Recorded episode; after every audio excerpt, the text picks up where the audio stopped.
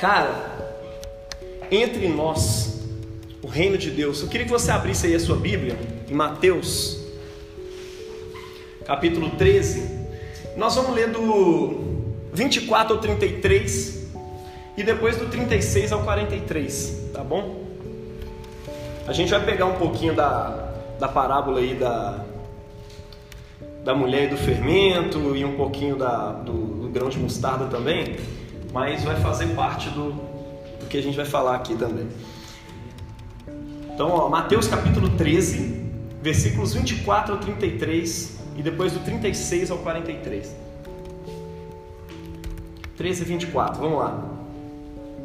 Jesus propôs-lhes outra parábola, dizendo: O reino dos céus é semelhante ao homem que semeia a boa semente no seu campo, mas dormindo, os homens veio o seu inimigo e semeou joio no meio do trigo e retirou-se. E quando a erva cresceu e frutificou, apareceu também o joio. E os servos do pai de família, indo ter com ele, disseram-lhe: Senhor, você não semeou no teu campo somente a boa semente? Por que então tem joio lá? E ele respondeu e disse: O inimigo é que fez isso. E os servos lhe disseram: Queres, pois, que vamos lá arrancá-lo? Ele, porém, lhes disse: Não, para que ao colher o joio não arranqueis também o trigo com ele.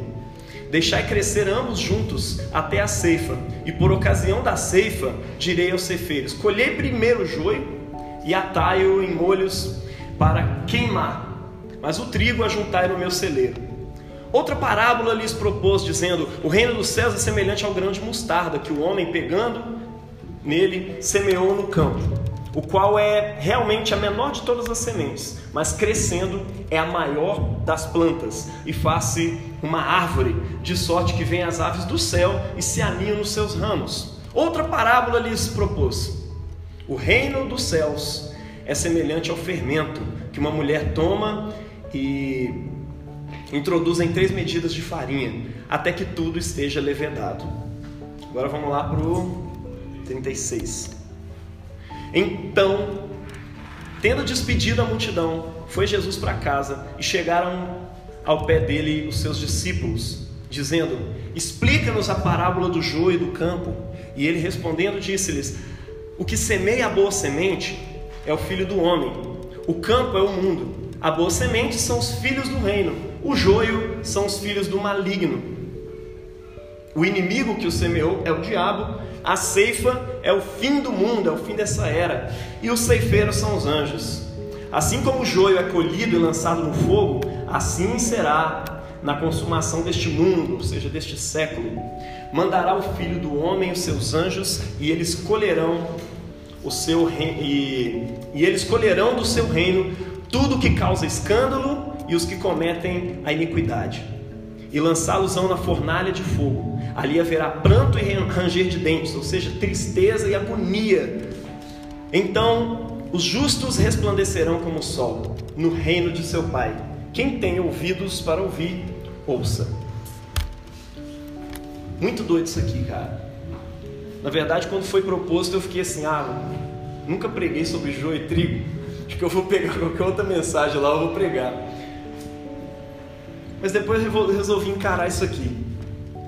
E eu queria começar com um contexto, embora provavelmente vocês já escutaram várias pessoas falando sobre isso. E é interessante que cada evangelista na Bíblia tem a sua narrativa sobre o reino de Deus, né? Mateus usa reino dos céus, mas é a mesma coisa. Tudo isso se refere, né, ao reinado de Deus. É uma coisa profética, uma coisa que já tinha sido prometida, um tempo de restauração completa da criação e da humanidade também conforme está proposto lá em Isaías, profetizado, né? lá em Isaías capítulo 11, e em vários outros textos das Escrituras, nesse tempo do advento, é... eu não sei, o pessoal aqui costuma andar de acordo com o calendário litúrgico? Ah, tá. Nesse tempo do, do, do, Natal aí, a gente ficava falando muito sobre as profecias a respeito do Natal, né? Na igreja anglicana e algumas outras que caminham no, no calendário litúrgico. Então a gente fica falando o tempo inteiro sobre as profecias que prometem que Deus ia é, trazer o seu reino. E a gente crê que a realização do reino de Deus nessa terra começa com o nascimento de Jesus. Mas o que, que é? Né? Que raiz é isso né? de, de reino de Deus? Cara, o reino de Deus é um tema muito comum no tempo de Jesus antes dele chegar. Todo mundo falava sobre o reino de Deus, tá? Jesus não chegou inventando essa história. Povo de Israel já tinha essa expectativa. E o que é esse reino? Era o tempo em que Deus ia resolver as calamidades e os problemas de Israel. Mas quando eles ficavam analisando um monte de profecia junto, eles iam vendo que não é só Israel. Parece que o mundo inteiro vai ser restaurado. E eles ficavam juntando as peças de um quebra-cabeça, porque cada profeta falava um negócio diferente, tudo se encaixava, mas nenhum falava assim, ó, vai ser desse, desse, desse jeito, e aí isso encaixa com tal coisa assim, assim e tal. Não, a profecia vinha de encontro a um momento específico para trazer esperança para aquele tempo, e ela falava também sobre o futuro. Então, quando se juntavam as peças do quebra-cabeça profético, o povo de Israel começava a sacar algumas figuras. Tinha uma que era recorrente, que era um tal do Messias. No livro de Daniel ele é chamado de o filho do homem, né? E em outros lugares ele aparece como o santo servo do Senhor, Isaías 53, 52, 53 ali. E, essa figura, no Salmo capítulo 2, por exemplo, ele se manifesta como um grande rei que Deus gerou nessa terra. E ele é um rei que vai trazer sobre esse mundo o reino de Deus de modo que a vontade de Deus, algumas traduções trazem justiça, toda vez que a palavra justiça aparece no Novo Testamento, ela é traduzida como vontade de Deus, né? E, é interessante isso, né? Buscar em primeiro lugar o reino de Deus e a sua justiça, ou seja, o reino de Deus é a vontade dele aqui na terra, sendo realizada assim como ela é realizada no céu. Então, essa era a esperança judaica no tempo em que Jesus chegou. Tava todo mundo esperando o tempo em que aquela era ia acabar e uma nova era ia começar. E o texto de, de Isaías 11, coincidentemente foi lido aqui hoje, ele é fantástico, porque ele não fala só da restauração da humanidade, não é só sobre Israel, fala sobre todas as nações e também fala sobre a criação. Ou seja, a esperança judaica de que um dia o próprio Deus que criou o mundo viria aqui na terra e ele próprio ia governar porque tinha vários reis, os reis governavam mal, então o mundo ia mal. Mas Deus prometeu por meio dos profetas que um dia ele mesmo ia chegar e ia governar por meio de um rei que seria filho dele mesmo. Então estava todo mundo esperando a chegada desse rei, tá? Então assim, o, o pessoal estava nessa esperança, mas diz esse texto de Isaías 11 fala que quando ele viesse, ele ia trazer só paz para Israel e para o mundo. A criação também seria restaurada o leão ia começar a comer palha junto com o boi. Eu não sei se isso é uma profecia literal, se isso vai acontecer, se eu vou ver um dia o leão comendo palha, comendo mato junto com o boi. Mas o texto está falando sobre uma restauração completa na criação inteira, cara. Quando o apóstolo João fala sobre a vinda de Jesus, ele não fala sobre uma esperança só para a humanidade, ele fala sobre o mundo. Normalmente a gente lê falando sobre a humanidade, né? Mas lá está escrito assim: Deus amou o mundo em grego cosmos. Né? Deus amou o cosmos de tal maneira, toda essa criação, não só humana, política, social, mas o mundo todo. Tudo que você conhece por meio da física, por meio da química e tudo. Deus criou essas coisas e Ele amou tanto essas coisas que Ele enviou seu Filho. E Ele deu seu Filho para que todo aquele que nele creia não pereça, mas tenha vida eterna. Porque começa a restauração na humanidade, começa a restauração dentro de nós. Então o reino é sempre falado na Bíblia como uma expectativa de um mundo que vai vir. E no Novo Testamento se fala dele, né? Trata-se da justiça, da paz, da alegria, da igualdade, da fidelidade que a gente estava cantando aqui, né? Um reino eterno, firmado em misericórdia, justiça, igualdade. Imagina um mundo governado desse jeito. A gente ainda não vê um mundo assim. A gente vê várias propostas e várias esperanças que para nós cristãos são falsas esperanças. Se você ainda tem esperança, meu irmão, é, no comunismo, no liberalismo, no anarquismo, em tantos ismos que existem por aí, a mensagem de Jesus para você é arrependa-se. É a mesma que ele trouxe para os ismos que existiam no tempo de Jesus, tá? Todos eles tinham uma visão do reino de Deus e todos eles tinham uma estratégia para chegar nesse reino. Os fariseus tinham uma por meio da moralidade lá, andando tudo certinho. Os essênios tinham outra que era, ó gente, sai todo mundo da cidade, vamos para o deserto, deixa essa cidade é, é, toda corrompida para lá. Né? Tinha os, os, os, saduceus que estava culiado com aquele mundo, falou: não, isso aqui está certo mesmo, é assim que tem que ser, isso aqui está maravilhoso. Né? Tinha os zelotes que eram tipo assim, o, PCR, né, o Partido Comunista Revolucionário daquela época, né, velho? Foi nós vamos matar o Império Romano. Era uma naçãozinha pequenininha perto do império inteiro, mas passava um general romano, tava lá um zelote escondido na árvore e metia a flecha no pescoço do cara. E era assim que ele ia trazer o reino de Deus. Por quê? O reino de Deus, de acordo com as profecias, tinha a ver com a libertação de Israel mesmo. Mas eles tinham as suas estratégias de trazer esse reino. Então, velho, nós vamos trazer o reino é assim. E quando Jesus chega, ele vira para todo mundo e fala: oh, Você está mais certo que Fulano? Você mais... Não, ele só chega assim e fala: Gente, arrependam-se das suas agendas, peguem elas e joguem no lixo, porque o tempo se cumpriu e o reino de Deus está chegando, e ele chega comigo. Sabe? É por isso que a mensagem do reino começa com arrependa-se. Jesus começa a pregar o reino de Deus falando isso: arrependei-vos, porque é chegado o reino de Deus. Quando ele ensina a sua oração para os seus discípulos orarem sempre, ele fala isso, ó gente, invoca esse reino todos os dias, ou seja, um reino que ainda virá, mas que está chegando ali com Jesus, né? Ó, seja feita a tua vontade, assim na terra como no céu, venha o teu reino. Essa é a oração que nós invocamos todos os dias, tá? Mas também é um mundo que já chegou. Os apóstolos aprenderam a falar disso em termos de um mundo que já chegou. Né? Quando Jesus começa a pregar, ele fala: o tempo se cumpriu, o reino de Deus está próximo. E o próximo ali é, é, significava que tinha acabado de chegar, tipo assim, está do seu lado. Né? É, é, em inglês o pessoal fala near, né? tá, tipo, tá, tá aqui, velho, tá do seu ladinho. Acabou de chegar o reino de Deus. É como se você estivesse dizendo: o reino de Deus sou eu mesmo. Começa comigo, é uma sementinha que está aqui, né? E em breve ela vai crescer, vai virar uma árvore. E vai começar com esses discípulos. Depois que ele começa a pregar o reino, ele começa a ir chamando os discípulos aqui e ali, vai juntando um grupinho de 12, esse grupo vai crescendo e ele vai continuar pregando e anunciando coisas. Cada milagre dele anunciava alguma coisa sobre ele. Claro que a gente não vai entrar nesses detalhes aqui, mas vai estudando o evangelho de Mateus, o qual vocês estão estudando aqui, você vai ver muita coisa muito louca como Jesus anuncia Ele mesmo. Ele fala que Ele é Deus, ele fala que Ele tem poder sobre demônios, ele mostra que Ele tem poder sobre as enfermidades, mostra que Ele tem poder é, até sobre as forças da natureza. De repente Ele perdoa um cara, aí o pessoal, como assim está perdoando pecado de gente que nem foi contra Ele? Como assim? Você só pode fazer isso se for Deus. Então, acorda, gente, eu sou Deus mesmo. É, é isso que Ele está dizendo com cada milagre, cada episódio da vida dele nos diz algo sobre Ele. Os evangelistas que escrevem ali Mateus, Marcos, Lucas e João, eles não colocam as coisas ali a esmo, eles têm uma intenção específica em cada coisa que eles estão narrando sobre Jesus. Né? Os apóstolos aprenderam a se referir a esse reinado é, como algo que já era, mas que ainda não tinha se completado totalmente.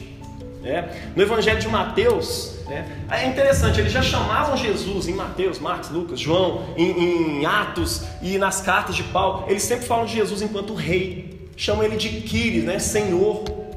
É, é, eles diziam que Estevão, né, quando ele estava é, é, sendo apedrejado, ele olha para o céu e falou: Eu vejo o céu aberto e o filho do homem sentado à direita de Deus. Olha a visão que eu estou tendo. Aí o pessoal termina de apedrejar ele de uma vez, mas é porque ele estava tendo uma visão do reino de Deus o próprio Filho de Deus ali assentado para reinar sobre o mundo. Né? O apóstolo João se refere à crucificação como um momento em que Jesus é coroado.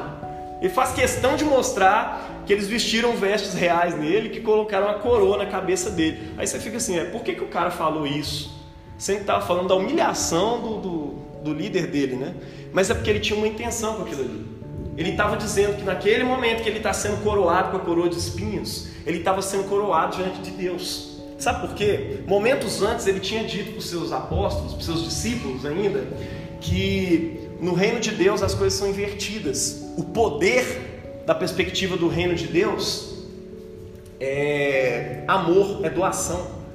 É? Aquele que é maior no reino de Deus é aquele que é servo de todos. Isso é poder no reino de Deus, é amor, é doação.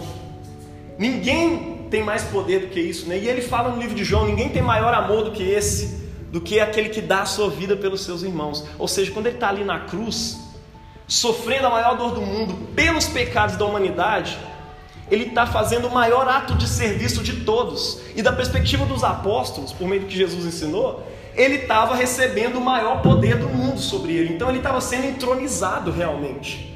Então esses caras estão entendendo, velho, naquela crucificação Jesus era rei.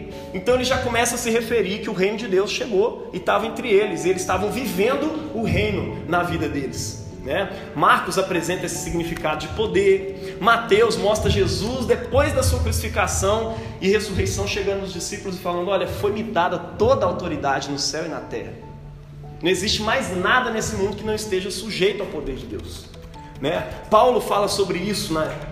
como se fosse uma nova era mesmo que está nascendo lá em Romanos capítulo 8. Não sei se vocês já viram isso, mas ele fala assim: toda a criação geme com dores de parto até agora. Ou seja, é um trem que aconteceu, mas ainda não aconteceu. Parece que a pontinha da. Cara, é, é uma cena nojenta e ao mesmo tempo maravilhosa. O dia que eu vi o parto do meu filho. E era isso, cara. Era uma cena assustadora. Eu falei, cara, eu vou morrer. Eu tô vendo a coisa. Tipo assim, o bebê já tá aí, a gente tá vendo, a pontinha da cabeça tá saindo, é uma cena cabulosa. Mas não nasceu ainda. É aquele é o momento mais interessante para a gente falar de já e ainda não. Seu filho nasceu, cara, já, mas ainda não. É isso, cara. E Paulo, quando ele fala da, da nova criação que está começando, né, desse novo mundo, dessa nova era prometida ali nas profecias, ele fala com a linguagem, com a metáfora aí do, do a, a ilustração do parto. Ele fala assim que a, a criação geme com dores de parto até agora. Né? Parece que a pontinha dessa cabeça já apareceu, porque parte da criação já se tornou uma nova criação. Como assim já se tornou uma nova criação? Você tem noção de que Jesus, quando ele se encarnou, ele se tornou um com a humanidade? E, e que ele se tornou com essa criação? Quando ele ressuscitou, ele ressuscitou num corpo glorificado, não foi? Então, cara, um pedaço dessa criação, a pontinha da cabeça, é em cabeça mesmo, né? é, é, já foi glorificado. Ou seja, a nova criação já começou. Parte dessa terra já foi glorificada. E o que a gente está esperando agora é só a concretização final disso. Estamos esperando o bebê sair. Né? E depois que a cabeça sai, o resto sai muito rápido. É de repente. E a gente fica assim na expectativa, doido para acontecer, porque você está com medo do menino morrer ali, sei lá o que pode acontecer. Paulo fala em 2 Coríntios 5,17 que aquele que está em Cristo, aquele que crê em Cristo, aquele que recebeu o reinado de Cristo no seu coração, já é parte da nova criação, já é nova criação. As coisas antigas já passaram, eis que se fizeram novas. Peraí, mas eu habito nesse mundo com meu corpo. Mas por dentro do seu coração você já faz parte dessa nova criação. Tá dando para entender? Esse é o, por causa disso que é um já e ainda não. Mas já está acontecendo aqui entre nós. E o já é o motivo da nossa alegria. O ainda não é o motivo da nossa esperança. E às vezes é o motivo de sofrimento também. Por falar em sofrimento, dor de parto, essa coisa toda, nessa parábola de Jesus a gente é levado diretamente para o problema do mal ali, né? Não é difícil pensar isso no tempo que a gente está agora. Coronavírus, né? Espalhando, a gente fica, velho, Deus quer isso? Né? Tem gente que começa a filosofar, a teologar em cima do negócio. Será que isso é vontade de Deus ou não é? Pô, Deus é soberano, então ele fez isso porque ele quis. Não, mas ele quis matar meu avô, meu fulano de tal. Não, então não deve ser. Ah, então Deus não deve ser todo poderoso. Ou não, ele é mau. Aí você começa a ficar aquela coisa toda. E é interessante, né? É claro que essa parábola não responde a esse problema do mal. Isso é um problema eterno aí dentro da teologia. E, e, e que ao mesmo tempo é muito doido de estudar. Se você procura lá um livro do C.S. Lewis que chama O Problema do Sofrimento, você vai ver assim como que aquilo acalenta o, o nosso coração e consola a gente. É maravilhoso. Mas é, é, essa parábola de Jesus, ele nos consola com a mensagem dizendo que o negócio é espera mesmo. Olha, vai ter aflição, vai ter correria, vai ter sofrimento, vai ter joio no meio do trigo. Eu acabei de plantar uma igreja que é o início, é, é o, sei lá, é um jardim de esperança no meio do mundo. É o lugar onde mais se manifesta as regras do reino de Deus, mas no meio lá vai ter joio. Mas pô, você é poderoso, por que você não arranca esse trem daí, né? Essa é a, a pergunta que os pastores mais respondem ultimamente. Mas por quê? Que Deus não faz o negócio? Por que não instala o dedo e resolve o negócio de uma vez? Por que, que ele não faz assim? Por que, que ele não faz assado? né? Cara, primeiramente, Jesus está dizendo aqui que o governo de Deus soberano no mundo, entenda bem, ele sabe que Deus é soberano e ele ensina que Deus é soberano. Mas esse de governo, ele não é direto, não é como se fosse um monte de marionete, né? Como às vezes a gente fica imaginando. O mal está aí. As coisas estão acontecendo, o joio, o coronavírus, a crise, as mortes inesperadas, morte por acidente, é, é, catástrofe natural, os trem estão tudo acontecendo. A gente fica assim, mal, Deus não, não se moveu, Deus não fez. Ah, foi Deus que moveu lá e matou aquela criança, é isso que está acontecendo. E a gente quer que Deus governe o mundo assim, julgando todos os maus de acordo com a sua santidade. Mas se ele começa a fazer é, é, as marionetes assim, desse jeito, assim, igual a gente imagina, o que, que será de nós, né? Se a santidade dele de repente começa a fulminar todos os pecadores, não é só o Hitler que vai morrer, morre eu e você também. A gente está preparado para isso, será, né? Normalmente a gente só quer que ele faça justiça quando a gente acha que deve. Ó, fulano ali, Deus, tem que fazer justiça, pelo amor do Senhor. É, faz justiça lá. Mas quando se trata de nós, a gente não quer que Deus vá lá e faça justiça, porque se a gente sabe que se ele exerce a justiça ali, a gente está fulminado. Então, a, a gente está na esperança, a gente está na expectativa da chegada do julgamento de Deus. E tudo que a gente quer que ele faça é, é resolver tudo ali de uma vez. Né? Mas na prática mesmo do nosso coração, se fosse olhar, a gente não queria que fosse assim. Né? Mas em segundo lugar, Deus está prometendo que Ele vai encarar o mal de frente.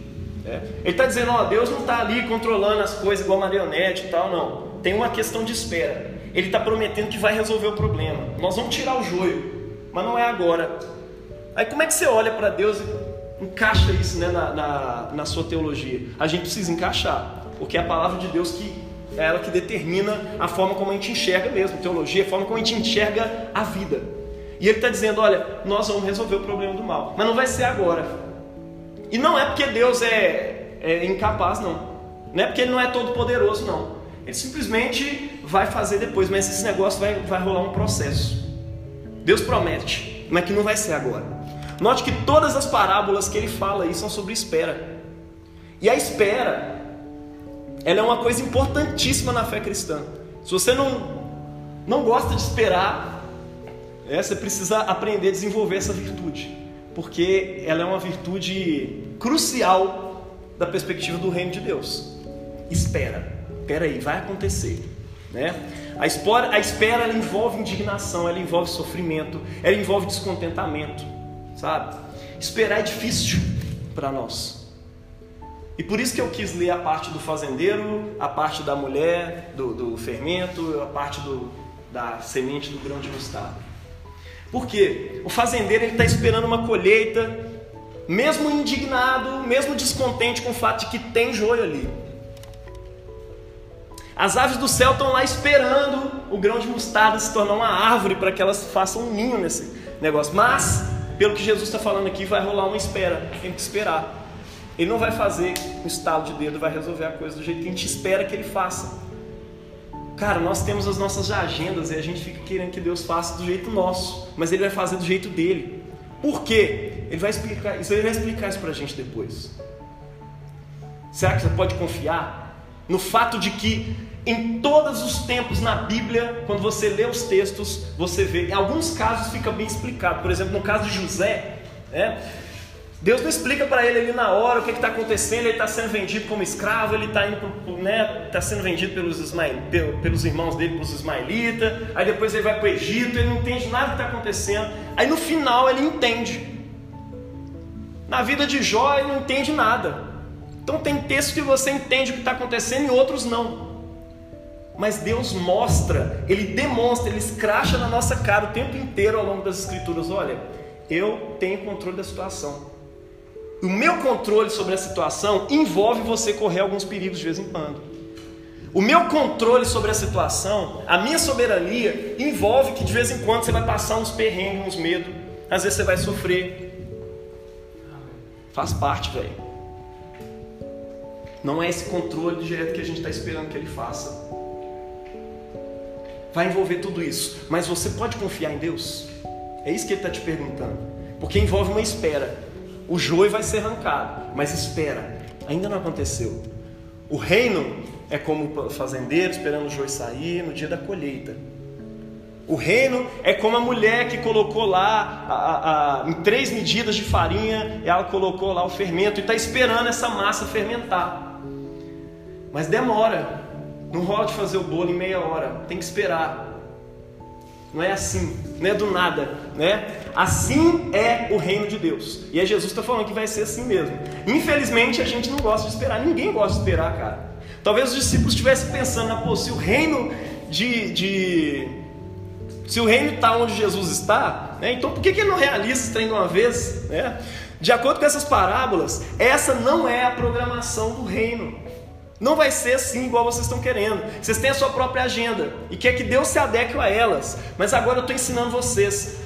A espera nos ensina a nos adequar à agenda de Deus. Esperar nos ensina a nos adequar à agenda de Deus.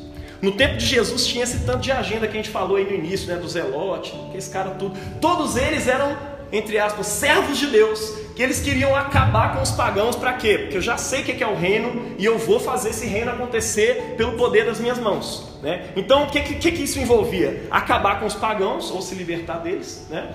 E também resolver as, as contas lá com os judeus que faziam concessões, tipo os saduceus, né? os, os cobradores de impostos, as prostitutas, essa galera toda. Porque eles são judeus, são filhos de Israel, mas eles são traidores. Então nós vamos ter que acabar com eles. Eles são joio. Né? Se a gente for parar para pensar assim, eles ansiavam que Deus agisse realmente. Os fariseus queriam ver o mundo santo de Deus sendo realizado. E eles queriam ali chegar e, e ajudar a acabar com aquilo de uma vez. Por isso que eles já estavam fazendo o que? Aquilo que Jesus falou que não era para os anjos fazerem. Eles queriam arrancar o joio de uma vez. Então eles impediam o acesso à palavra de Deus para pessoas que não prestavam de acordo com eles, para quem era joio. Então, quer um joio maior do que um cobrador de impostos? Né? Cobrador de impostos é um cara que está trabalhando para o opressor. Né? O opressor chegou aqui, oprimiu a gente, obrigou a gente a fazer parte do Império Romano e aí de repente a gente tem que pagar imposto para esse pessoal. Aí vem um filho de um, de um demônio, que um filho de um cão que nasceu aqui, que é meu irmão, cresceu junto comigo em Israel, e ele vai ganhar dinheiro agora cobrando imposto de mim para o imperador. Cara, pensa num cara odiado e um cobrador de impostos. Ele é o traidor da nação. Né? Parte da campanha de Jesus era dizer que o reino não vem desse jeito, porque Deus não é assim. Ele gosta de transformar água em vinho. Né? E ele gosta de transformar joio em trigo também. Jesus fazia isso, né? No ministério de Jesus, por exemplo, ele transformou um monte de joio em trigo. Cobrador de imposto foi parar na casa dele lá para poder pregar. Ele foi na casa dos caras, né? É...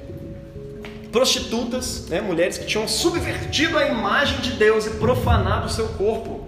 Mas Jesus andou com esse pessoal para poder pregar para eles e transformar eles em, em trigo leprosos, né? Era o sacramento. A noção de sacramento nossa é sinal visível de uma graça invisível, né?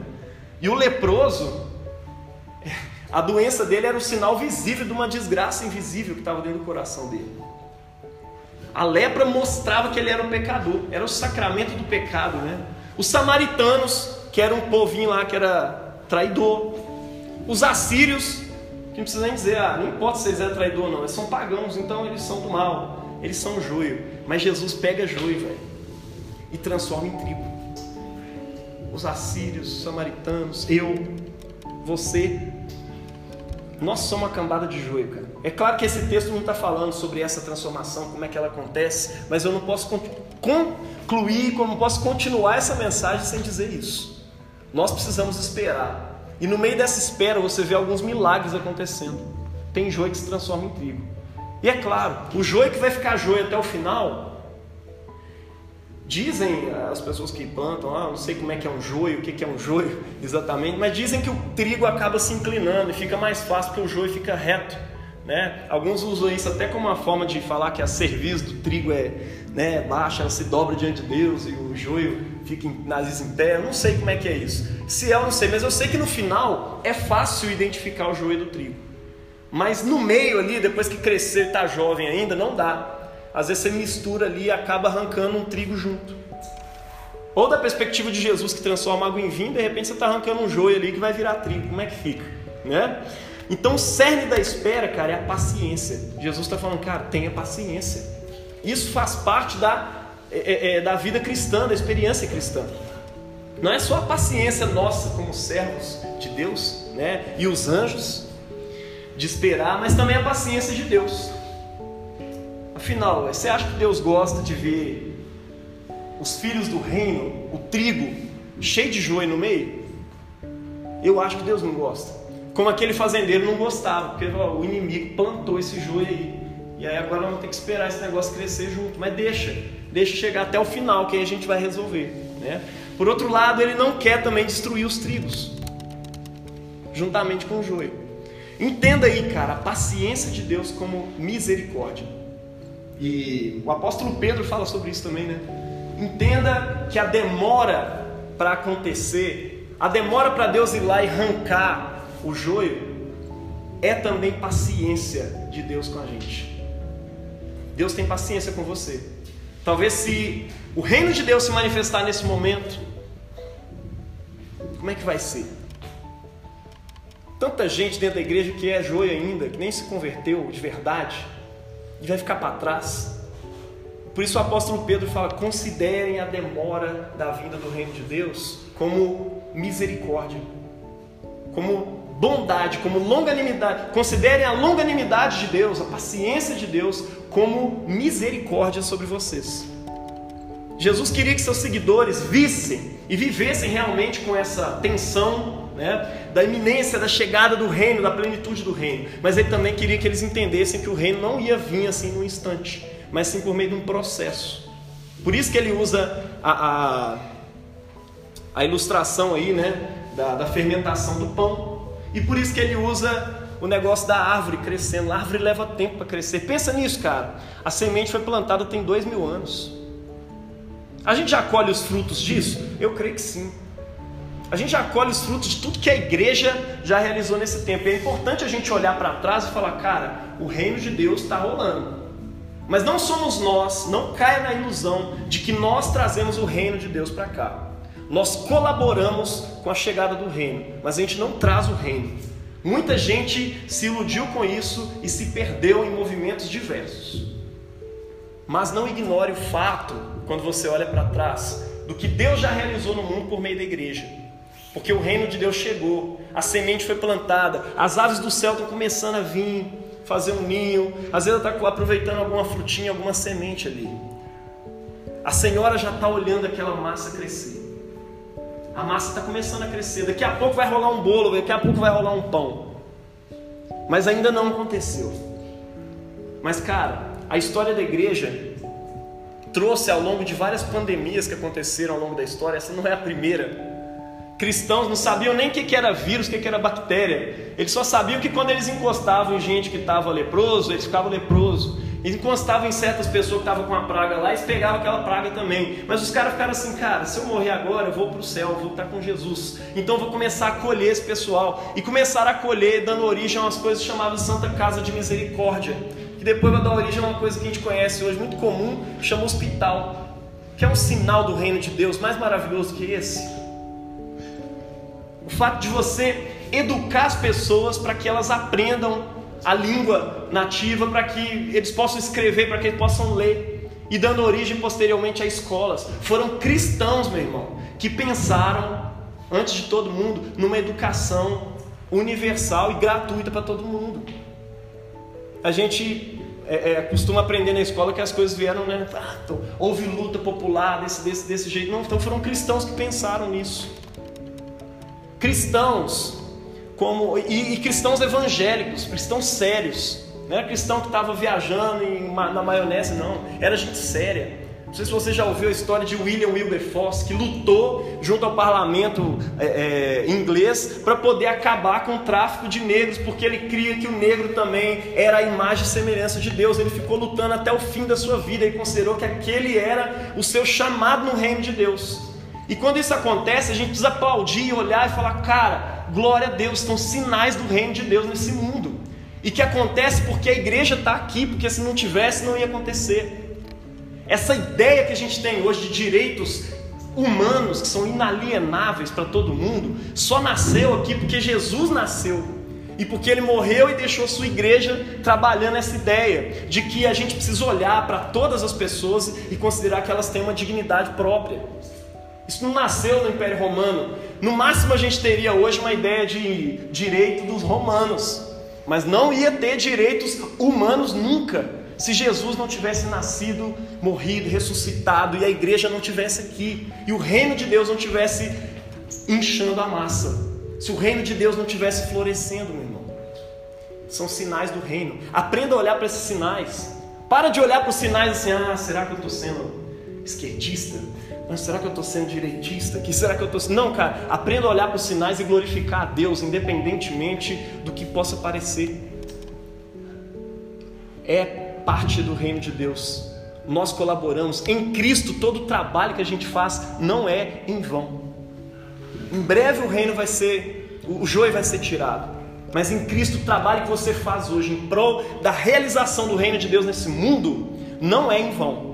Seja na educação, seja na política, seja lutando para ver as coisas acontecendo, seja para acabar com o tráfico é, é, de escravo, com o tráfico sexual, seja para acabar com o racismo, seja para acabar com um monte de coisa. Faça, lute em nome de Jesus.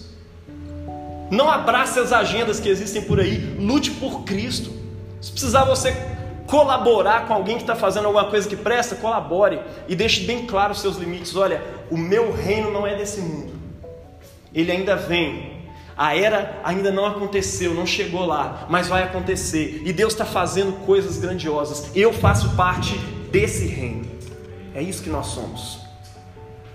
É claro que pode parecer conversa para boi dormir, né? Desculpa para dizer que na verdade Deus não se importa, então Ele está tendo misericórdia por causa da espera, né? Mas quando você olha para a história, quando você olha para Jesus, Jesus é a prova de que Deus realmente se importa.